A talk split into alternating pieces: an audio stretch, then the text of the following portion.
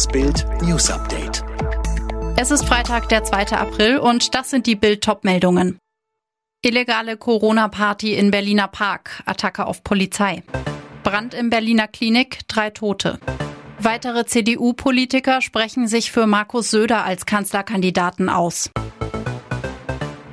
Über die Feiertage gelten in vielen Bundesländern und Kommunen verschärfte Corona-Beschränkungen. Damit auch verbunden verschärfte Stimmung und Gewaltausbrüche.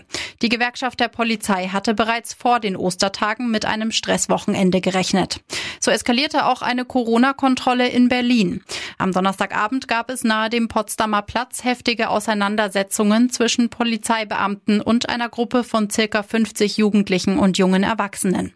Die Beamten wollten im und am Park am Gleisdreieck die Infektionsschutzmaßnahmenverordnung durchsetzen.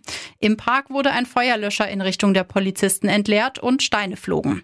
Mehrere Beamte wurden dabei verletzt. Jetzt hagelt es Anzeigen, unter anderem wegen schweren Landfriedensbruchs, Körperverletzungen und Sachbeschädigungen.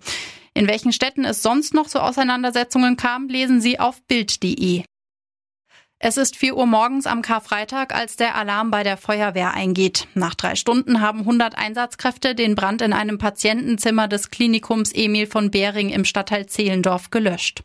Der Brand entstand aus noch ungeklärter Ursache in einem Patientenzimmer im zweiten Obergeschoss des Klinikums.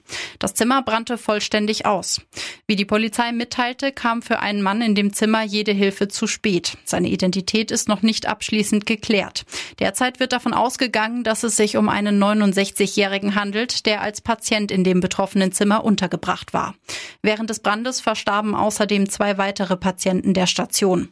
Mehrere weitere Personen erlitten Rauchgasvergiftung Vergiftungen. Zwei von ihnen müssen auf Intensivstationen behandelt werden. Die Ermittlungen zur Brandursache dauern an. Die Kanzlerin hat an die Menschen in Deutschland nochmal appelliert, sich über Ostern konsequent an die Kontaktbeschränkungen zu halten. Außerdem rief sie in ihrem Videopodcast dazu auf, auf alle nicht notwendigen Reisen zu verzichten unter 60-Jährige, die bereits eine Erstimpfung mit AstraZeneca bekommen haben, sollen bei der Zweitimpfung vorerst ein anderes Mittel erhalten. Das hat die Ständige Impfkommission empfohlen. Noch gibt es allerdings keine Daten zu Impfungen mit verschiedenen Mitteln.